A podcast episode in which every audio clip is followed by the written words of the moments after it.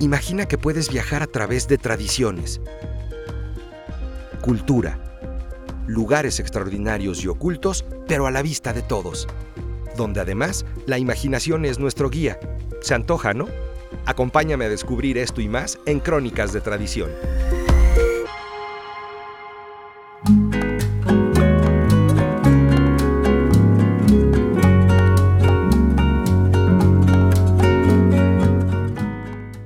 Nuevamente les saludo con mucha emoción y con mucho gusto de que estén aquí con nosotros en este su podcast Crónicas de Tradición.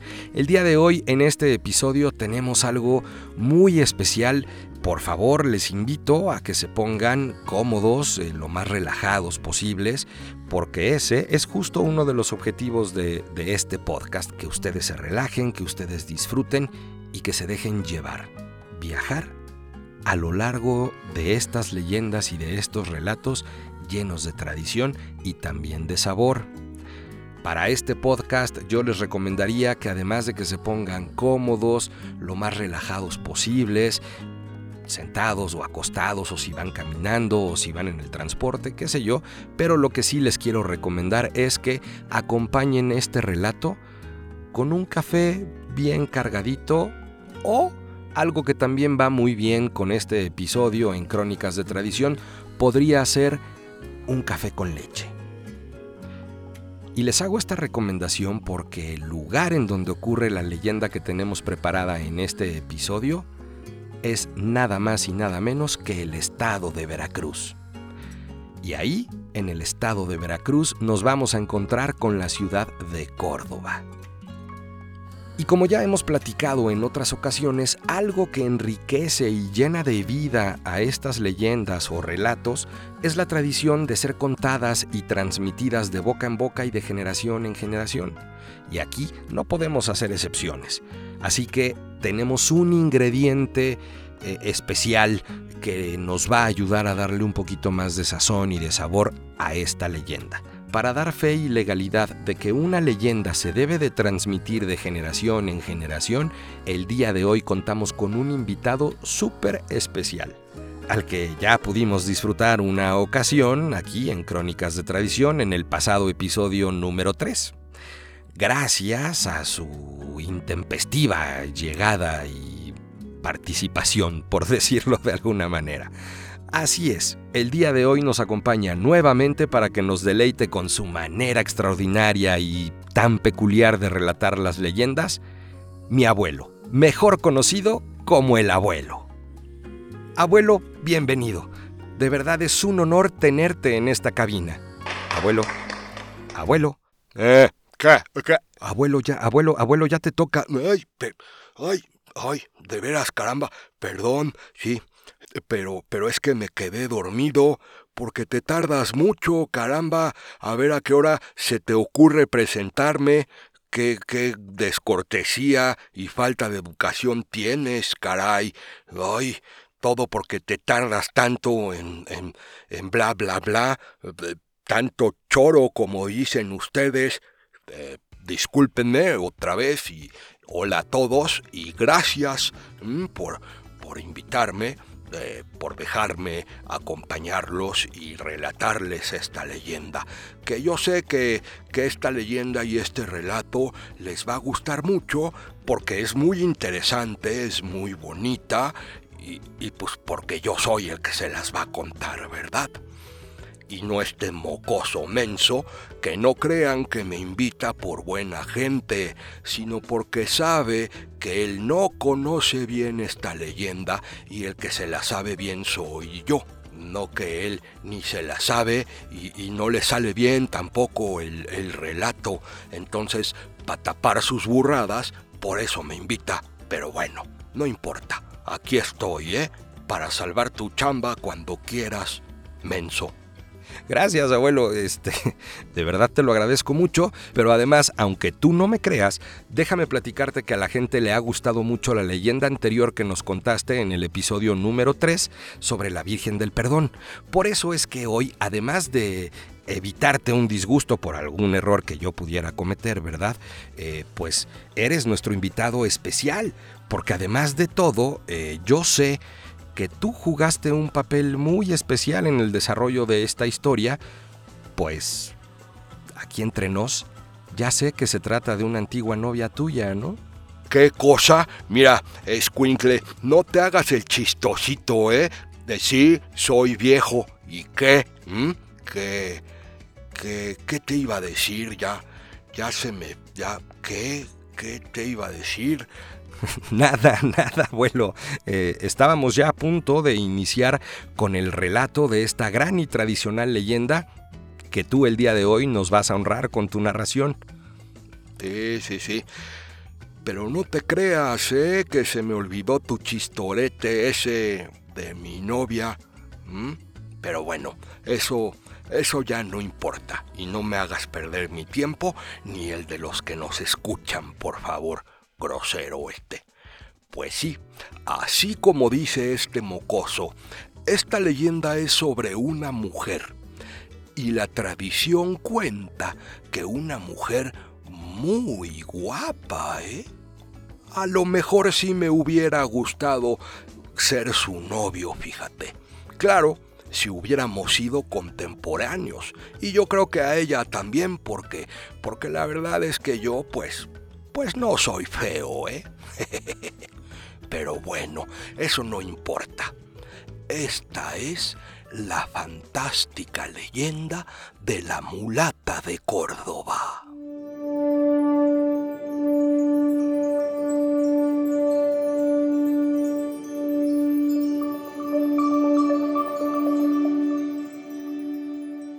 Esta leyenda cuenta que allá por los años de 1618, en Villa de Córdoba de los Caballeros, hoy la actual ciudad de Córdoba en Veracruz, vivía una célebre mujer, una joven que nunca envejecía a pesar del paso de los años. Nadie sabía de quién era hija y todos la llamaban la mulata.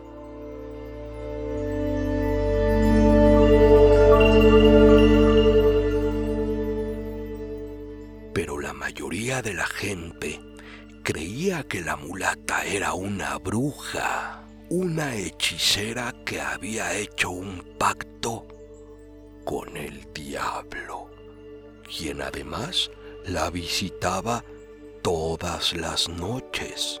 Muchos vecinos aseguraban que al pasar a las doce de la noche por la casa de la mulata habían visto por las rendijas de las ventanas y de las puertas cómo salía una luz siniestra como si por dentro un terrible incendio estuviera consumiendo aquella casa de la mulata.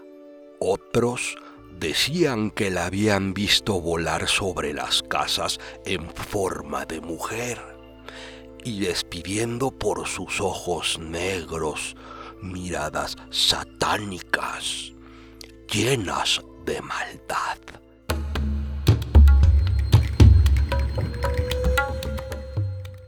De ella se decían y contaban muchísimas, pero muchísimas cosas extraordinarias. Contaban, por ejemplo, que cuando apareció en la ciudad de Córdoba, los jóvenes quedaron atontados y prendados de su hermosura tanto que se disputaban la conquista de su corazón. Pero la mulata a todos los desdeñaba. Y por eso decían que el único y verdadero dueño de sus encantos era el Señor de las Tinieblas.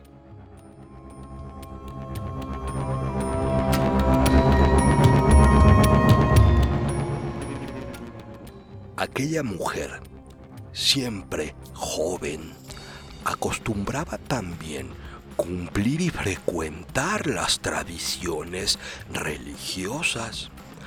Asistía a misa, hacía obras de caridad y además de todo, cualquiera que le pidiera ayuda, contaba con ella, sin importarle si eran pobres, ricos, enfermos o moribundos. También se decía que la mulata estaba en todas partes, en distintos lugares y al mismo tiempo. Incluso un día se corrió el rumor que la habían visto el mismo día y a la misma hora en Córdoba y en la Ciudad de México.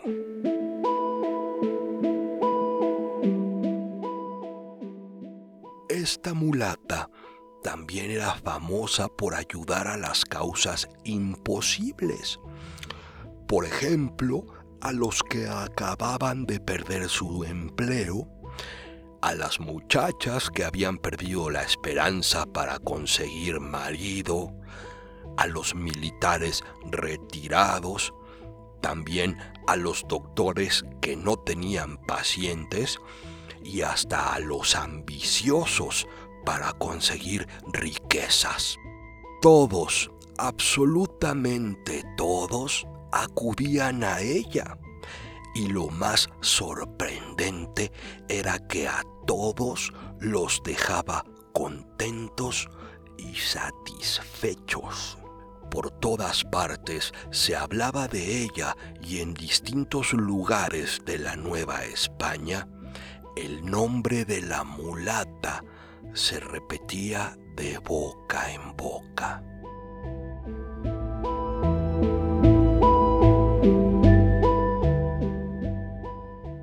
Parecía que fuera una pitonisa, una bruja, un ser extraordinario para el que nada había oculto y cuyo poder alcanzaba a transformar las leyes de la naturaleza. En fin, era una mujer a quien en la antigüedad la hubieran colocado entre diosas o entre las más veneradas sacerdotisas, ¿eh? ¿Cuánto tiempo duró la fama de esa mujer que fue un verdadero prodigio de su época y admirada mucho, pero mucho tiempo después? Eso nadie lo sabe.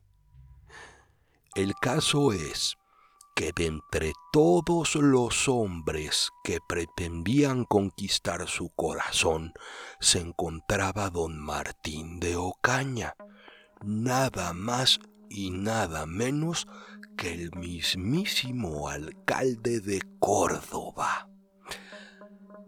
Y como sucedía con todos los que pretendían conquistarla, pues, ¿qué creen? Pues sí, fue rechazado. Lleno de rencor, el canijo del alcalde don Martín de Ocaña, para vengarse, utilizó todo lo que el pueblo comentaba de la mulata en su contra para denunciarla ante la Santa Inquisición. Y no conforme con esto todavía, agregó a su denuncia que la mulata había intentado hacerle perder la razón por medio de una extraña pócima. En consecuencia de estas denuncias, la mulata pues fue condenada y enviada a una cárcel en el fuerte de San Juan de Ulúa, que se encuentra en el actual puerto de Veracruz, y ahí la condenaron a muerte. La leyenda cuenta que estando en prisión, la mulata convenció a un carcelero para que le consiguiera un trozo de carbón. Y con este pedazo de carbón, la mulata comenzó a dibujar en uno de los muros de su celda un barco tan real con unas grandes velas, varado en el mar. Y era tan realista este dibujo que parecía que en cualquier momento el barco zarparía mar adentro. Imagínense qué clase de dibujo se había aventado la mulata esta. Después de unos pocos días, el carcelero volvió a entrar al calabozo de la mulata y cuando vio este dibujo en el muro, quedó maravillado por el detalle y el realismo de este dibujo que la mulata había hecho. Y entonces la mulata se dio cuenta de su sorpresa y de manera muy tranquila la mulata le preguntó, ¿qué crees que le haga falta a este navío? Y el carcelero le contestó, Desgraciada mujer, si tuvieras temor a Dios, si te arrepintieras de tus faltas, o si quisieras salvar tu alma de las penas del infierno, no estarías aquí. A ese barco lo único que le falta es navegar. Ese dibujo es perfecto.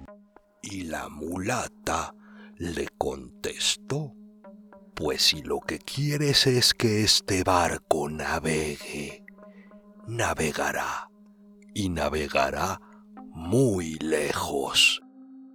Y entonces la mulata, ligera como una pluma, saltó al navío dentro del dibujo y el barco lentamente comenzó a desaparecer hacia el fondo del dibujo, hasta que de pronto desapareció por completo en una de las esquinas del muro y nadie la volvió a ver jamás.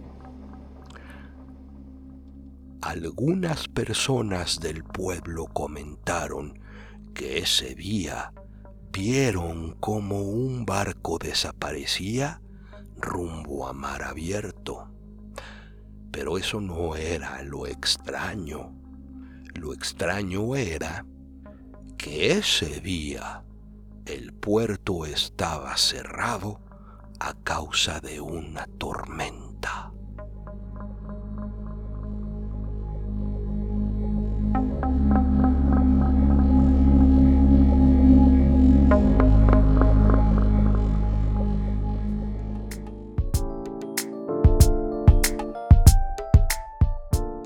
Gracias, qué leyenda tan padre y tan emocionante nos acabas de relatar. Un honor que nos hayas acompañado en este episodio. Espero que la hayan disfrutado mucho. Gracias. Gracias a ti, abuelo, como te lo dije, un honor y un placer que estés aquí con nosotros.